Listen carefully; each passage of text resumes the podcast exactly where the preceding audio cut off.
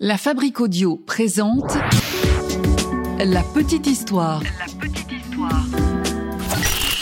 www.lafabriqueaudio.com Aujourd'hui, nous allons parler de l'auteur le plus apprécié des romans fantastiques de ces derniers siècles, du créateur de la langue elfique, d'un homme que rien ne prédisposait à devenir celui que l'on connaît. Je vous parle donc aujourd'hui du papa des hobbits, du créateur du roman du Seigneur des Anneaux, j'ai nommé Tolkien, plus connu sous le nom de J.R.R. Tolkien. Ah ouais. hmm.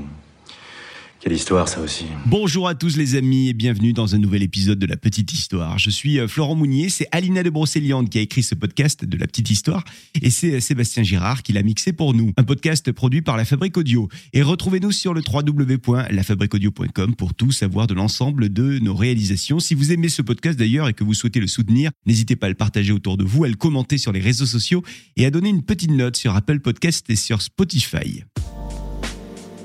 Alors Tolkien, lorsqu'on entend ce nom, ah bah, tout de suite il nous vient à l'esprit un univers euh, enchanteur, hors du commun, on pense aux elfes, aux créatures magiques, et puis à tout un tas d'aventures. Mais pour tout savoir de ce personnage, Tolkien, eh bien il faut remonter dans le temps, et nous partons précisément pour le 3 janvier 1892, la naissance de Tolkien.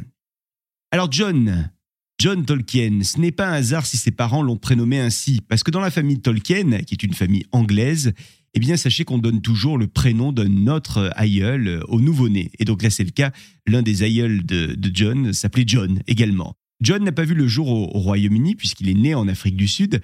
La famille euh, de John euh, n'est pas restée très très longtemps là-bas parce que, à vrai dire, le climat du pays ne convenait pas aux parents de John. Donc, à peine quelques années après la naissance de, de John Tolkien, eh bien toute la famille revient en Angleterre.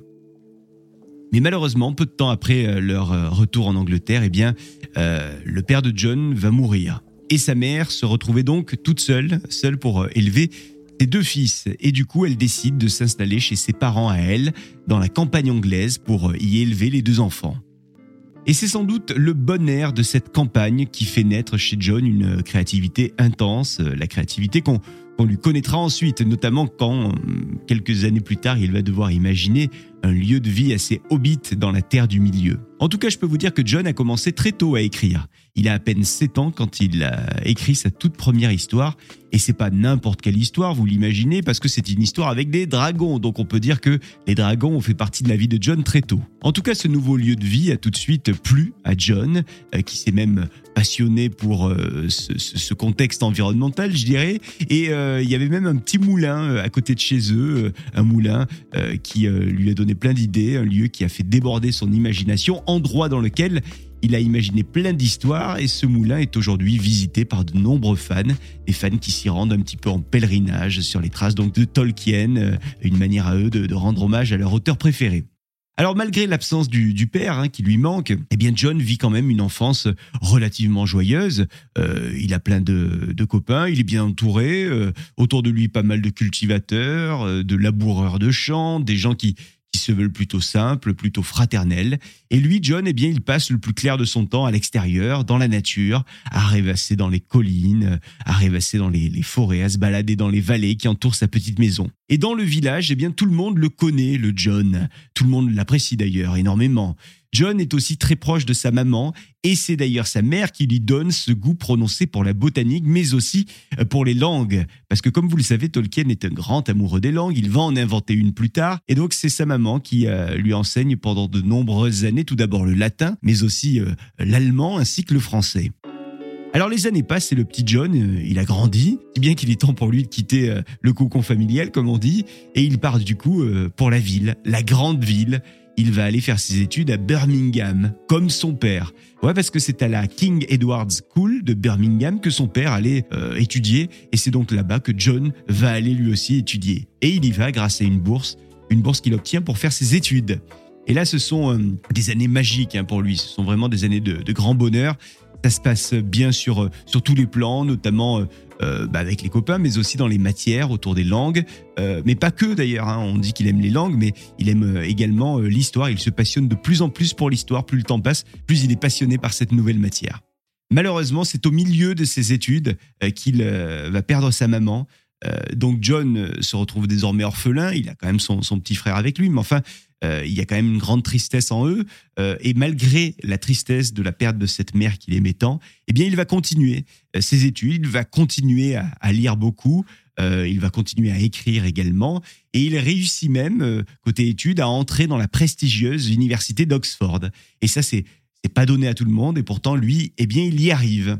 Et c'est dans cette université d'Oxford que John rencontre à nouveau des gens géniaux, des gens passionnants comme lui finalement, euh, d'ailleurs, il va se lier d'amitié avec plusieurs étudiants qu'il ne va jamais plus perdre de vue.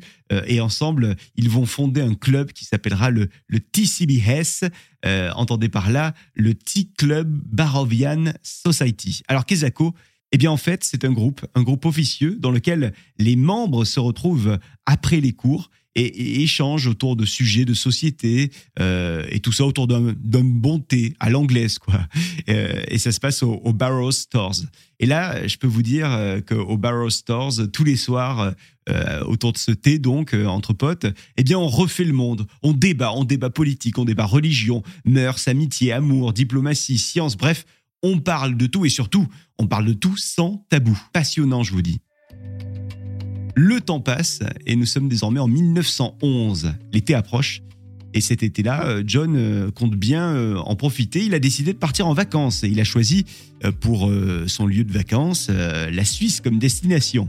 Et cet été 1911 va rester à jamais gravé dans sa mémoire puisque c'est au cours de ce voyage qu'il va trouver l'inspiration et le, et le décor pour l'écriture de son roman du Hobbit. Oui, parce que là-bas en Suisse, en fait, il voit tellement de choses incroyables. Il, voit des, couleurs, les couleurs de la nature qui sont formidables. Il sent également, il ressent des choses, des émotions, il y a des saveurs. Euh, bref, il y, a, tout qui lui vient en tête euh, sur un univers qu'il pourrait euh, imaginer, retranscrire pour une future histoire. Et il va falloir attendre quelques années avant de la voir, cette histoire, et avant de le voir lui, Tolkien, prendre la plume pour écrire ce fameux roman du Hobbit. Alors côté amour, euh, John il a rencontré quelqu'un. Ouais ouais ouais ouais ouais. Une demoiselle qui se prénomme Edith. Et, lui il est amoureux, hein, il est à fond, follement amoureux même. Mais Edith, euh, bah, euh, elle a déjà quelqu'un. Voilà, c'est compliqué. Elle est fiancée. On est en 1913 et John est majeur et donc il va tout faire pour séduire Edith. Il a décidé que ça serait elle la femme de sa vie. Il veut absolument épouser cette femme pour laquelle son cœur bat et donc du coup eh bien, il envoie à Edith une lettre, une lettre enflammée, crie haut et fort l'amour qu'il a pour elle. Et euh, alors, Edith, elle, elle ouvre la lettre, elle lit la lettre une fois, deux fois, trois fois, quatre fois. Et puis finalement, elle tombe en admiration devant ce, ce jeune homme qui lui envoie cette lettre. Et elle décide alors de rompre sa promesse de mariage avec celui qu'on va appeler l'autre, avec des guillemets. Et du coup, euh, Edith, elle part retrouver notre John Tolkien.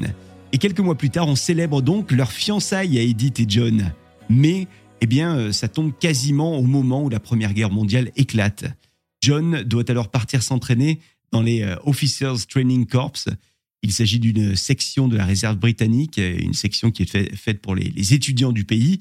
Et ça, c'est pas trop mal finalement pour lui parce que Bon, il y, a le, contexte de la guerre qui est compliqué, mais ça lui permet quand même de poursuivre en parallèle à la guerre et à ses entraînements ses études.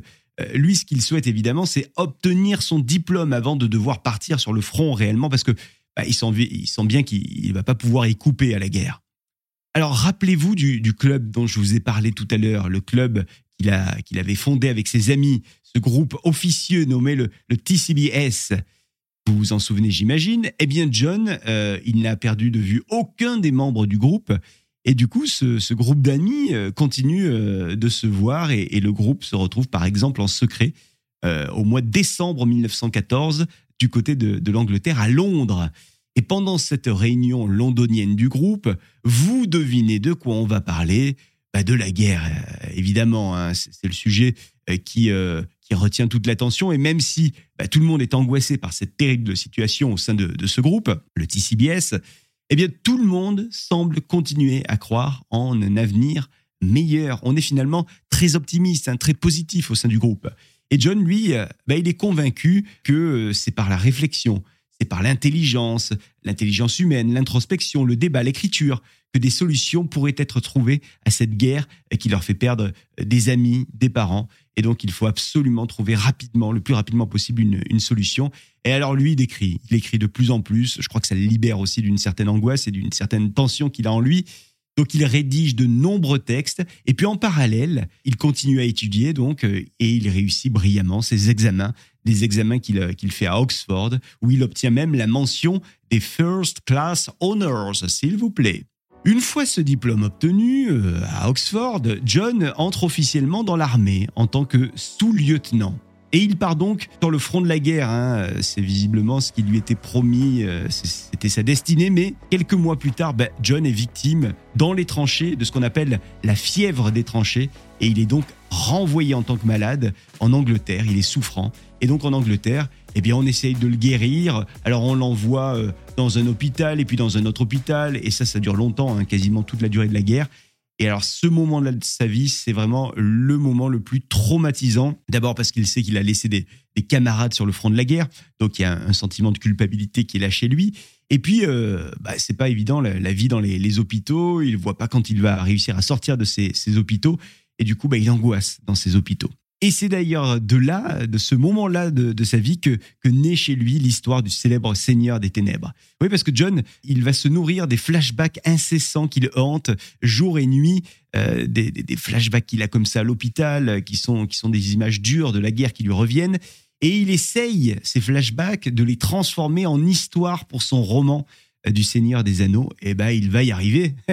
Une fois la guerre terminée, John euh, décide de s'installer à Oxford avec sa femme, euh, qu'il a donc retrouvée, Edith, qu'il attendait, la femme de sa vie. Et c'est donc à Oxford qu'il fait sa vie, qu'il devient professeur d'université. Et donc à, partir de ce moment-là, eh bien, il adopte une vie euh, assez simple. Hein. Il se lève tous les matins, il prend son thé, il va travailler toute la journée, et puis il revient ensuite à la maison. Donc ça, c'est la routine, on va dire. Sauf que derrière cette routine, ce que peu de gens savent, c'est que John, quand il est chez lui euh, et que la, la, nuit est tombée, eh bien, il écrit, il écrit, il écrit. Et c'est d'ailleurs à force d'écrire, à force de persévérance, à force de, force de travail, euh, qu'il euh, va donner naissance finalement au roman qui va changer le cours de sa vie, le roman du Seigneur des Anneaux.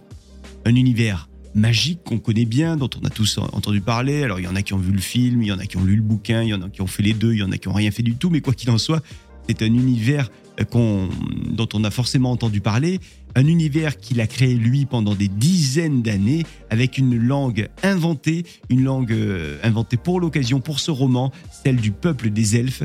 Et c'est donc avec passion qu'il imagine l'aventure de, de, ce jeune hobbit euh, et d'un anneau magique.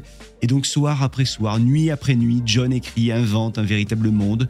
Et on peut même dire d'ailleurs que John a créé ce qu'on appelle aujourd'hui le genre littéraire de la fantasy, puisque Tolkien est aujourd'hui le père incontesté de cet univers, tant euh, ce qu'il a créé est, tout simplement énorme. Alors comme vous le savez, le Hobbit a été publié en 1937 et puis s'en est suivi euh, la fameuse saga du Seigneur des Anneaux.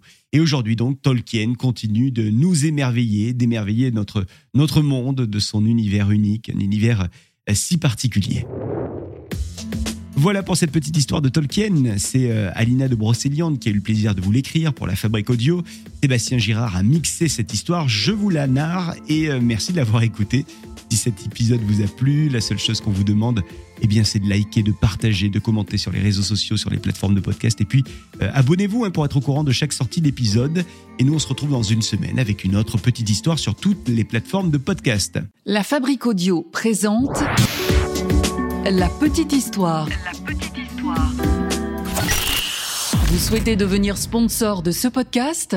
Contact at lafabriquaudio.com. Avant de se quitter, je vous rappelle que la Fabrique Audio crée euh, des contenus audio pour, euh, pour vous, pour les marques, les entreprises, les collectivités. Donc, si vous avez envie d'avoir un podcast à votre image, euh, eh bien, n'hésitez pas à nous envoyer un petit message pour nous le dire. Et puis, on, on va commencer une, une, communication, un échange.